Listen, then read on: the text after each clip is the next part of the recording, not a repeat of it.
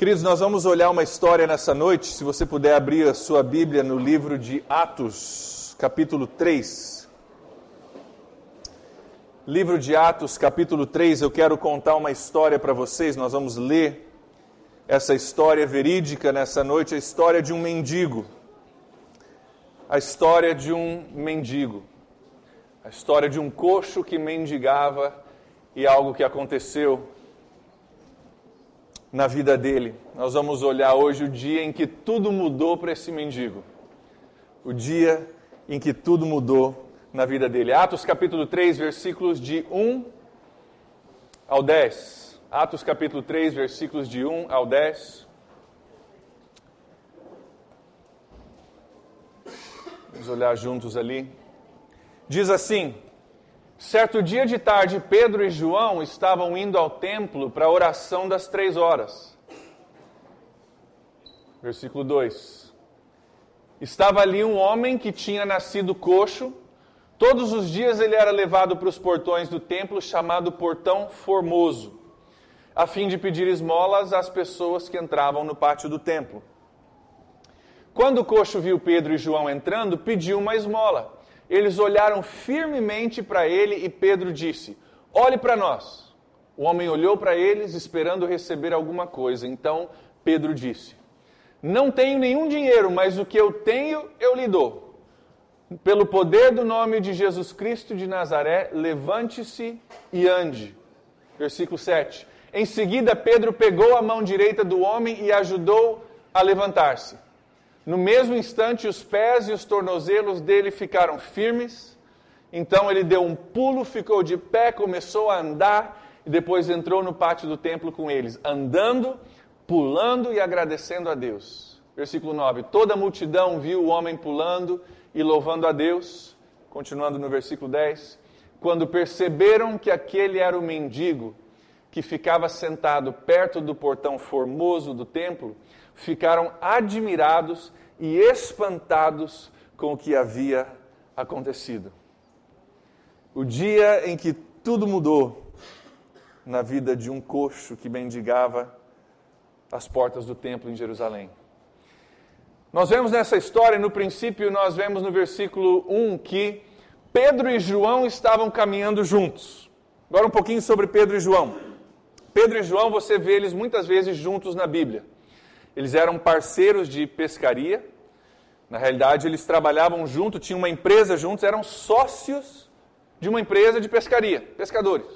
Chamados por Jesus para seguir a eles e eles sempre estavam juntos. Durante a ceia que nós acabamos de celebrar, a ceia original, eles estavam lá juntos. Eles que prepararam o salão para a ceia. Quando ouviram que Jesus, Jesus Cristo tinha ressuscitado, foram eles dois juntos que correram lá para o túmulo para tentar ver se era verdade. E agora os dois aqui estão indo juntos para o templo para orar. Quando você vê Pedro e João junto na Bíblia, você sabe que vai acontecer coisa séria. Tá? Eles são os pesos pesados dos apóstolos, tá? o Batman e Robin do Novo Testamento. Eles ah, vinham junto para o templo para orar, diz ali a Bíblia. Interessante que exatamente o que nós olhamos na última vez, no, no, capítulo 2, versículo 45 de Atos, vocês não precisam ler, mas diz que todos os dias os discípulos, os apóstolos, continuavam a reunir-se no pátio do templo. Agora nós vemos alguns versículos depois, Pedro e João estão indo para o pátio do templo para orar, para buscar a Deus, para cultuar ali no templo. Nessa época, queridos, ainda nesse começo do cristianismo, nesse começo da história da igreja que nós estamos estudando, é, as pessoas que se convertiam a Jesus Cristo ainda participavam dos cultos nos templos, do templo judaico. Eles ainda participavam ali, ouviam a palavra de Deus, pregavam Jesus Cristo dentro do templo, nós vamos ver isso na semana que vem. Mas ainda participavam. Daqui a alguns capítulos nós vamos ver que os judeus começaram a perseguir os crentes começaram a criar problemas para onde eles já não podiam mais participar dos cultos dos templos. Mas até agora eles iam para o culto no templo diariamente e se reuniam em casa para adorar a Jesus também. E disse que eles estavam subindo para o templo ali às três horas. Existiam três horários de oração no templo, antigamente: nove da manhã, meio-dia e três horas. Então, três horas da tarde, Pedro e João estão subindo. Olha o versículo 2 comigo. Versículo 2 diz assim: Estava ali um homem que tinha nascido coxo. Todos os dias ele era levado para um dos portões do templo, chamado Portão Formoso, a fim de pedir esmolas às pessoas que entravam ali no pátio do templo. Interessante, ele tinha nascido coxo. E a Bíblia diz que ele era um homem, então nós sabemos que era um problema de nascença que já vinha se espalhando por vários anos. Inclusive, nós vamos encontrar esse homem daqui a algumas semanas, em Atos 4, 22, a Bíblia diz que ele tinha mais de 40 anos. Eles descrevem esse homem mais uma vez, dizendo que ele tinha mais de 40 anos. Imagine a realidade de um homem nascido coxo, não podia caminhar, mais de 40 anos agora, e todos os dias alguém pegava ele e levava, não sei se era de onde ele morava ou onde ele morava, mas levava ele da casa dele, eu presumo, até o portão do templo para pedir esmolas. Mais de 40 anos vivendo essa realidade. Pegado por amigos, parentes, vizinhos, não sei, e trazido para a porta do templo. Diz que todos os dias ele era levado para o portão do templo para pedir esmolas, e por anos isso aconteceu. Interessante que ele tinha alguém que o ajudava todos os dias a sair de um lugar e ir para a porta do templo. Eram amigos, como falei, eram vizinhos, familiares, não sei, mas ele tinha alguém que o ajudava todos os dias. Ajudava na medida do possível. Mas ele tinha um problema muito maior, um problema físico, que eles não podiam resolver para eles. Podiam resolver o problema de como que você chega lá no portão do templo para você ganhar o seu dinheirinho mas o verdadeiro problema, o problema mais profundo, eles não tinham como resolver. Esse portão onde ele mendigava ainda existe hoje. Se você for visitar Jerusalém, você pode ver é, ainda esse, esse, portão. Não existe mais um portão ali, foi fechado com pedras, mas eu trouxe uma foto para você ver. Está aí o portão, antigo portão do templo, portão formoso. Você pode ver que hoje está fechado ali. Mas antigamente era chamado portão formoso porque antigamente dizem que a, a, a, o portão em si era de bronze. E aquele bronze ele, ele, ele dava um reflexo do sol na tarde que parecia um negócio dourado, ficava lindo aquele reflexo maravilhoso do bronze sólido naquela porta. Ainda existe hoje esse lugar. E versículo 3, olha ali comigo. Versículo 3 diz que quando o coxo viu Pedro e João entrando, ele pediu uma esmola, de praxe, normal. É isso que ele fazia todos os dias da vida dele. Nesses últimos 40 anos, passavam pessoas, ele pedia uma esmola. Então ele fez o que fazia de praxe. Inclusive, dar esmolas era uma coisa muito comum e muito importante na fé judaica. Era uma prática de fé judaica. Era esperado que, se você é um bom judeu, você dá esmolas para aqueles que precisam. Então o cara era muito ligado, o cara era muito sabido. Ele sabia, três vezes por dia, nove meio-dia e três da tarde, vai vir um monte de judeu para o templo. Eu vou ficar no portão do templo, porque o cara não vai passar do lado de um coxo, está mendigando, para ir adorar a Deus e não vai dar uma ajudinha para o coxo. Então ele sabia que ali o negócio rendia, ali o negócio dava lucro, então ali ele se colocava todo dia para receber aquilo que ele, que ele precisa, que achava que precisava, que era o dinheiro que ele buscava. Mas com Pedro e João foi diferente, não foi? Esse mendigo descobre que eles não têm dinheiro. Eles não têm dinheiro. Mas eles tinham algo que ele não esperava. Eles tinham uma coisa para oferecer que ele nunca imaginava, nunca esperava. Eles tinham o que ele realmente precisava. O que o mendigo precisava na cabeça dele era mais um dinheirinho para conseguir viver mais um dia. Mas o que ele realmente precisava era uma cura e um encontro com Jesus Cristo. Isso ele recebeu através de Pedro. Olha o versículo 4, olha o que acontece ali. Diz assim: Eles olharam firmemente para ele e Pedro disse: Olhe para nós. Versículo 5: O homem olhou para eles esperando receber alguma coisa. Então Pedro disse: Não tenho nenhum dinheiro, mas o que eu tenho, eu te dou. Pelo poder do nome de Jesus Cristo de Nazaré, levante-se e ande. Versículo 4 diz que ele olhou firmemente para esse homem. A palavra ali no original, no grego, é a palavra atenizas. Hoje nós temos nossa palavra atenção, tirada dessa, dessa raiz, atenizas. Ele olha para aquele homem com atenção. Olha para mim, eu não tenho dinheiro, mas eu tenho alguma coisa que eu posso te oferecer que você não espera, que é a verdadeira solução ao teu problema. No poder do nome de Jesus Cristo, levanta e anda. Ele oferece cura física no nome de Jesus Cristo. E olha o que acontece no versículo 7. Em seguida, Pedro pegou a mão direita do homem e ajudou a se levantar. No mesmo instante, os pés e os tornozelos dele ficaram firmes Então ele deu um pulo, ficou de pé e começou a andar. Depois entrou no pátio do templo com eles, andando, pulando e agradecendo a Deus. Toda a multidão viu o homem pulando e louvando a Deus. Quando perceberam que aquele era o mendigo que ficava sentado perto do portão formoso do templo, ficaram admirados e espantados. Não deixa nenhuma dúvida aqui que isso foi uma cura verdadeira. Né? Se o cara levanta e começa assim, meio a, a caminhar meio devagar, você fala, é, não sei. Pulando e correndo e saltando e louvando a Deus. O autor do livro de Atos, nós já falamos, é Lucas. Lucas era um médico. Eu acho que o médico poderia constatar ali se não fosse uma coisa de verdade. Né? O médico diria, não, não, eu sou médico, eu conheço isso, não aconteceu nada. O autor está dizendo, foi curado. O cara está correndo, pulando, saltando, louvando a Deus. Todos ficam admirados porque conheciam aquele homem toda vez que iam no templo e agora veem que ele está andando. Aconteceu algo sobrenatural, aconteceu uma cura física no corpo desse homem.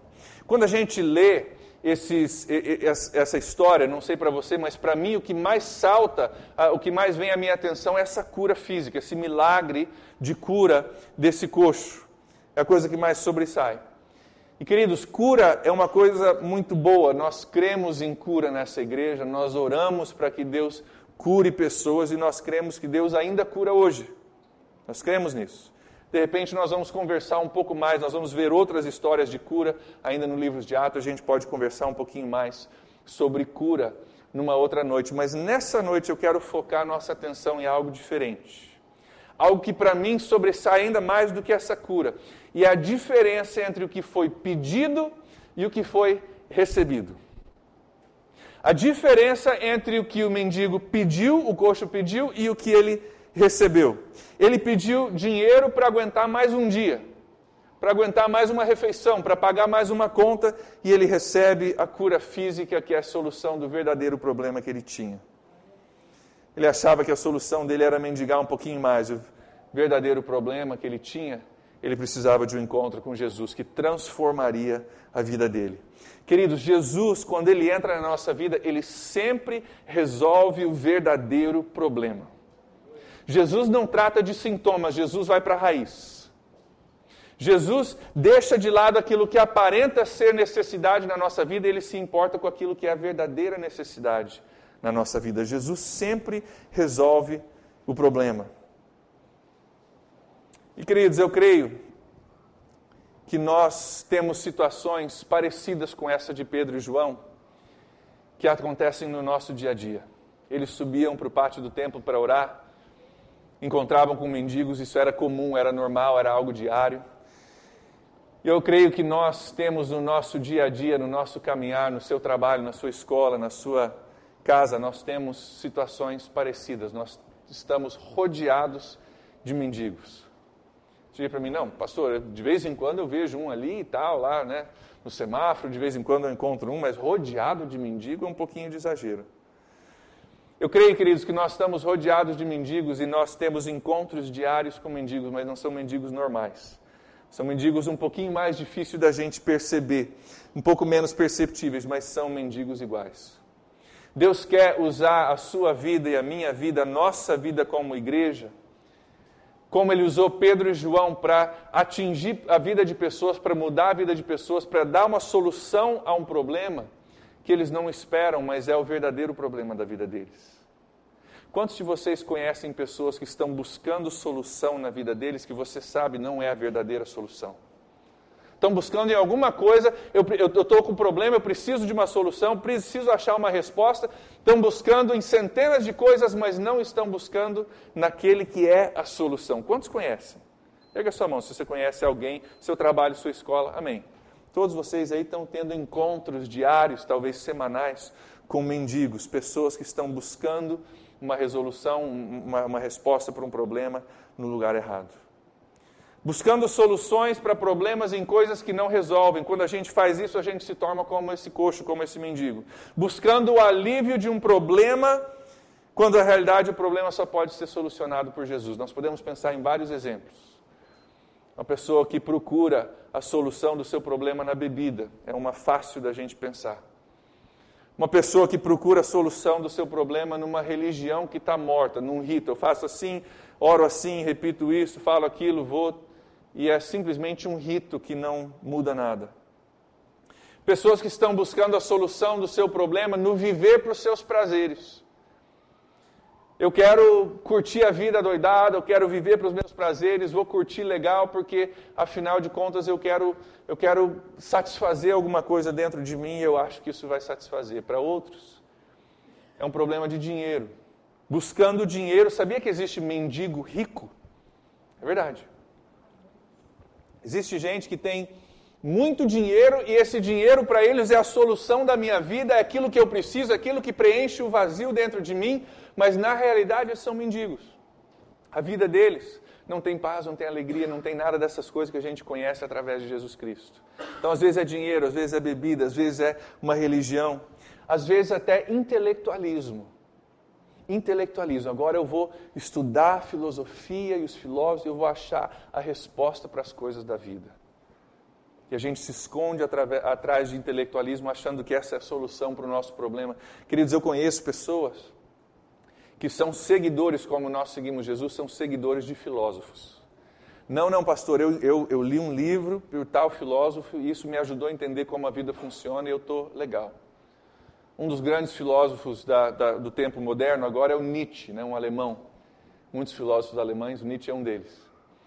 Conheço uma pessoa que é seguidor do Nietzsche e gosta de ler os livros dele, acha que ele é o, ele é o, ele é o cara que realmente ilumina o caminho para a gente saber como viver. Queridos, é, principalmente é, jovens, alunos, é, estudantes de faculdade, quando o seu professor de filosofia colocar para você que Jesus é uma invenção do homem, religião não vale nada, mas a filosofia nos ajuda, olha o fruto dessas pessoas, o fruto da vida dessas pessoas. Jesus Cristo morreu pelos nossos pecados. Hoje, dois mil anos depois, num país muito distante de onde ele morou, nós estamos cultuando, celebrando a vida dele, transformados pelo amor dele. Nietzsche morreu sozinho, depressivo. Morreu sozinho, depressivo.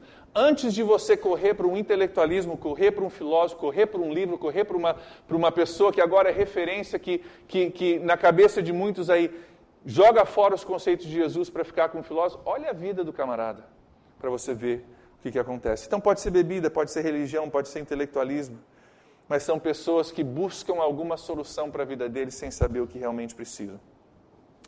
Sabia que às vezes tem mendigo na igreja? Também? Tem mendigo na igreja. Tem aquela pessoa que vem para receber a bênção, né? Eu quero receber a bênção como se o que eu preciso para viver bem, viver feliz é mais uma bênção, é uma solução, é um dinheirinho, é uma coisa, uma porta aberta, um emprego. Queridos, Deus se preocupa com isso, Ele ama você, Ele quer o melhor para você. Mas o que a gente realmente precisa é um relacionamento com Jesus Cristo. É um encontro com Deus Todo-Poderoso que resolve o verdadeiro problema na nossa vida. Não é a bênção, não é só a bênção. Nosso trabalho, queridos, como seguidores de Jesus Cristo, pessoas que conhecem a pessoa de Jesus, é ajudar os mendigos de hoje em dia a encontrarem o que eles realmente precisam. Esse é o seu trabalho, esse é o meu trabalho. Como é que nós fazemos isso? Tem duas, três coisas, aliás, que Pedro faz. Olha ali comigo no versículo 7. Versículo 7. Pedro faz três coisas que eu quero é, desafiar você a fazer, você a praticar nesses, com, a, com a vida desses mendigos aí que nos rodeiam. Primeira coisa que ele faz, ele olha. Ele olha. Pedro olha intentamente, nós até falamos aquela questão de atenção, né? ele, ele olha com atenção para aquele homem, ele enxerga a realidade daquele homem. Queridos, primeira coisa que nós temos que fazer para a gente ser usado na vida de pessoas, como Pedro e João foram usados na vida desse homem, é a gente enxergar no nosso caminho que tem pessoas podem ser pessoas muito mais bem-sucedidas do que você, pode ser seu patrão, pode ser seu empregado, mas são pessoas que estão buscando na vida uma solução em coisas que realmente não solucionam, em coisas que não são Jesus Cristo. Primeira coisa que a gente tem que fazer é no seu caminhar, no seu dia a dia, na sua rotina, no caso de Pedro e João, rotina de oração, mas na sua rotina diária você parar para reconhecer: tem pessoas que Deus tem colocado no meu caminho que estão buscando uma solução, mas estão pensando só no aqui e no agora, só no hoje. Não estão pensando a longo prazo. Eu tenho algo que eles não esperam, que eles não não estão nem pedindo, nem sabem que precisam, que pode solucionar o verdadeiro problema deles. Primeira coisa é a gente olhar, olhar e perceber essas, essas pessoas. Segunda coisa que ele faz, ele fala com ele. Ele fala com ele, acho que está no versículo 6. Ele diz: Em nome de Jesus Cristo, levanta-te e anda ele fala com ele. Nós temos que falar da pessoa de Jesus Cristo. E há um equilíbrio muito importante aqui. No versículo 7, ele pega na mão dele e ajuda a levantar. Eu acho que essas duas coisas são cruciais para nós. Ele fala e ele auxilia. Ele fala e ele age. Às vezes, querido, nas igrejas a gente se preocupa só em falar e não em agir. E tem o outro lado, onde a gente só age e não fala. Antigamente na igreja, a igreja se tornou muito boa em falar, falar de Jesus, de pecado, de céu, de inferno, e dava aquelas pancadas no pessoal, sem muito, uh, sem muito amor, sem muita compaixão pela vida, pela realidade da pessoa. Hoje nós moramos, vivemos num mundo onde essa realidade já está mudando. Hoje, com o pós-modernismo, as pessoas querem ajudar aqueles necessitados. Vamos lá ajudar, vamos dar amparo, vamos cuidar, vamos amar, vamos estar junto. Tudo isso é bom, queridos. Mas quando você faz isso sem a pregação do Evangelho, você não ajuda a pessoa. Nós temos que falar e nós temos que agir. Nós temos que proclamar Jesus e dar a mão e ajudar essa pessoa a se levantar. Pedro fez as duas coisas. Nós temos que olhar, nós temos que falar e nós temos que agir. Pergunta para você: Deus tem colocado aí algum mendigo no seu caminho? Deus tem colocado alguma pessoa no seu caminho que está buscando soluções e você tem a solução e ela não conhece essa solução? Está buscando em um monte de coisa, coisas até boas, mas coisas que não solucionam o problema. Nós estamos, eu creio, rodeados de mendigos rodeados de pessoas que precisam conhecer Jesus Cristo. A realidade é que nós éramos mendigos, na é verdade? Todos, todos nós, eu, eu inclusive. Éramos mendigos que buscávamos só aquilo que nós precisávamos para o hoje, para o aqui e para o agora, mas por causa de Jesus Cristo nós podemos oferecer uma coisa diferente. Deus tem colocado alguém no seu caminho, você, de repente, hoje à noite, você precisa abrir o seu olho para uma realidade. Tem alguém que eu estou em contato diariamente, semanalmente, eu não tenho parado para olhar para ele com atenção e dizer: eu tenho algo que pode solucionar o seu problema, que é algo que você não espera, mas é a verdadeira solução. Será que tem alguém na sua vida que Deus tem te dado? De repente, para nós, nós temos mendigado de Deus algumas coisas. Às vezes nós mendigamos pedindo só aquilo que a gente precisa para aqui e para agora, esquecendo que Deus tem uma solução para a sua vida. Deus tem paz, tem amor, tem alegria, tem esperança para a sua vida que Ele quer te dar, que vai muito além do aqui do agora, muito além daquilo que você precisa hoje. De repente você está aqui e você nem conhece a Jesus Cristo. Você está na igreja, veio, tem sido bom, está legal, mas você não conhece a pessoa de Jesus Cristo. Você precisa conhecer Jesus. Jesus tem uma solução para o seu problema que vai muito além daquilo que você tem buscado. O problema das nossas soluções, queridos, é que a bebida, ela ameniza o seu problema hoje, mas amanhã o teu problema ainda está ali. Mesma coisa com o mendigo. Recebia uma esmola, amenizava o problema hoje, mas amanhã ele precisava de novo. Queridos, Jesus disse que quando você beber da água viva, você nunca mais terá sede. Tem muita gente por aí mendigando atrás de uma coisa que hoje resolve, mas amanhã precisa de novo, e amanhã precisa de novo, e amanhã precisa de novo. Jesus quer dar água viva para você parar de ter sede. E isso vai para tanto você que está aqui nessa noite que não conhece Jesus dessa forma, quanto para nós que conhecemos. A gente às vezes experimenta da água viva, mas a gente ainda tenta correr atrás das nossas próprias soluções. E a gente esquece, Jesus é a solução. Vamos começar com a pessoa de Jesus Cristo e pedir que Ele venha alterar, mudar a nossa vida. Esse milagre que aconteceu, nós olhamos no versículo 8 ao 10, ele vem para abençoar a vida desse homem, mas ele vem para criar um testemunho maravilhoso. As pessoas olham ao redor ali e ele entra no pátio do templo andando, pulando, agradecendo a Deus e a multidão vê ele e ficam maravilhados. Nós vamos ver semana que vem como Pedro usa essa oportunidade e prega o Evangelho para aquela, para aquela multidão. Então, uma coisa que impactou a vida dele, mas impactou a vida de muitos outros. Queridos, nós somos comprados pelo sangue de Jesus, chamados para vivermos como Pedro e como João, que enxergam as pessoas ao nosso caminho, que falam com elas de Jesus e que ajudam, apoiam, dão de si mesmo, dado o seu tempo, dado o seu recurso, dado da, daquilo que você tem para tentar ajudar essa pessoa. E através dessas pessoas, muitas outras podem vir conhecer a Jesus. Feche seu olho comigo, vamos pedir que Deus abra os nossos olhos nessa noite. Senhor Jesus, nós não queremos só ouvir falar de histórias de homens que caminhavam contigo e, por caminhar contigo, mudavam a vida de pessoas que entravam em contato com eles.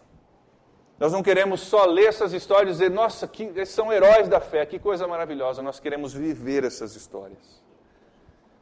Nós cremos, ó Deus, que existem coxos por aí que precisam de cura física. Nós cremos que o Senhor pode fazer isso. Mas, Pai, eu creio que na nossa cidade, na nossa convivência, existem muito mais coxos que precisam de uma cura no coração, na alma, nas emoções, no pensamento, na família, no casamento. Pessoas que não conseguem caminhar por si próprias e precisam de alguém que venha falar de, de Jesus e alguém que venha estender a mão. Acho que quase todos nós aqui tem, temos alguém nessa categoria que nós conhecemos. Abre os nossos olhos, Senhor, para ver essas pessoas. Assim como esse coxo estava no caminho de Pedro e de João, coloca pessoas no nosso caminho e daí abre os nossos olhos para ver isso. Que nós possamos ter o equilíbrio que Pedro teve de falar de Jesus, mas não só falar, dizer Deus te abençoe, Jesus te ama e seguir no caminho, mas de pegar na mão. Dizer agora, por causa do poder de Jesus Cristo, levanta e anda que nós possamos ser pessoas que falam, que agem. E por causa da pessoa de Jesus Cristo, não foi o poder de Pedro, não foi o poder de, de, de João, mas foi o poder de Jesus Cristo que transformou a vida de pessoas. Pai, nós estamos aqui pedindo que o Senhor venha nos encher do seu poder, Pai, para que nós possamos, com autoridade, com amor, com poder, também trazer transformação na vida das pessoas que estão ao nosso redor. Pai, nós cremos que o Senhor tem nos chamado para isso. Que o Senhor nos resgatou do, no, do nosso, nosso próprio estado de sermos coxos e mendigos, não só para que a gente pudesse se alegrar e dizer: olha que legal, mas para que a gente pudesse alcançar aqueles que estão ao nosso redor que ainda não te conhecem, Pai. Então, abre os nossos olhos. Peço que essa semana, ainda essa semana, seja uma semana onde nós falamos do amor de Jesus Cristo, onde nós damos a mão para alguém, ajudamos ela a se levantar, a caminhar, a escolher a Jesus. Ainda com os olhos fechados, tem alguém aqui nessa noite? Você não conhece a Jesus, você de repente já ouviu falar, é um conceito que você conhece de ouvir falar. Você gostaria de conhecer Jesus de uma forma nova, como uma pessoa que é a solução do seu problema, uma pessoa que pode trazer a paz que você busca, a alegria que você busca, querida, nossa paz, nossa alegria não vem por circunstâncias, vem através de uma pessoa. Circunstâncias melhoram, pioram, a gente tem altos e baixos. Jesus Cristo nunca muda. Ele disse que ele tem uma água viva para você experimentar, para você beber, que vai saciar a tua sede para sempre. Está com sede? Jesus tem água para você. Se você está aqui nessa noite e você quer aceitar Jesus pela primeira vez, um novo entendimento, de repente você já fez uma oração, mas um novo entendimento. Você quer, olha, nessa noite eu quero pedir que Deus venha ser essa água viva que sacia a minha sede. Erga sua mão. Se tem alguém aqui nessa noite, erga sua mão. Amém. Louvado seja Deus. Mais alguém? Amém. Glória a Deus. Ele vai vir matar a tua sede. Ele vai vir ser a solução do seu problema. Uma solução tão inesperada. A gente busca na coisa errada e Jesus vem dizer: Não, sou eu, sou eu, sou eu, sou eu, sou eu a solução. Mais alguém? Amém. Louvado seja Deus. Aí onde você está, você que ergueu a sua mão, quero pedir que você fale com Deus. No seu coração, fale com Deus. Jesus, venha ser a solução do meu problema. É um problema que eu não posso resolver, eu não posso caminhar sozinho, sozinha. Mas o Senhor pode me levantar. O Senhor pode me dar pernas para caminhar. O Senhor pode me dar força para me erguer. Venha me erguer nessa noite, Jesus. Venha mudar a minha vida como o Senhor mudou a vida daquele homem. Transformado, nunca mais seria mesmo. 40 anos conhecendo uma realidade e agora pulando, louvando, correndo, dando glórias a Deus. Vem fazer isso na minha vida, Jesus, nessa noite. Eu rejeito todas as soluções que não resolvem coisa nenhuma e aceito o Senhor como a solução para a minha vida. Diga isso para Deus. Eu aceito isso, eu aceito o Senhor como solução para a minha vida e quero caminhar contigo. Você que orou essa, fez essa oração comigo, eu quero pedir que você venha falar comigo depois do culto, para a gente poder te dar mais ferramentas para você caminhar. Para nós que já conhecemos a Jesus ainda com seu olho fechado, Senhor, eu peço que o Senhor venha abrir os nossos olhos para aqueles que estão ao nosso redor, mas também, ó Deus, abrir os nossos olhos para soluções que às vezes nós buscamos, ó Deus, que não solucionam coisa nenhuma e às vezes nós estamos tão preocupados com uma situação, com uma dificuldade. E a gente começa a correr atrás das nossas próprias soluções. Não pode deixar, Jesus, essa eu resolvo. Eu conheço alguém, eu tenho uma, um recurso, eu tenho uma pessoa, eu posso fazer uma ligação e eu vou resolver esse problema. Que a gente corre, corre, corre, se cansa, perde a paz, às vezes perde a harmonia no nosso lar, perde o amor nos nossos relacionamentos, porque tem algo que tem um problema que nós temos que solucionar e a gente busca a solução sem a ajuda de Jesus Cristo.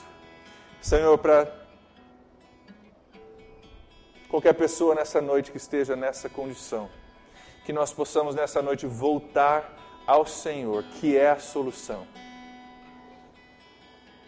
Nós reconhecemos que o Senhor é a nossa solução. E eu peço a Deus que nós possamos nos centrar no Senhor, recebendo do Senhor a paz, a alegria, a paciência. Mesmo que as circunstâncias não mudem, o nosso coração pode mudar, nossa alma pode se aquietar.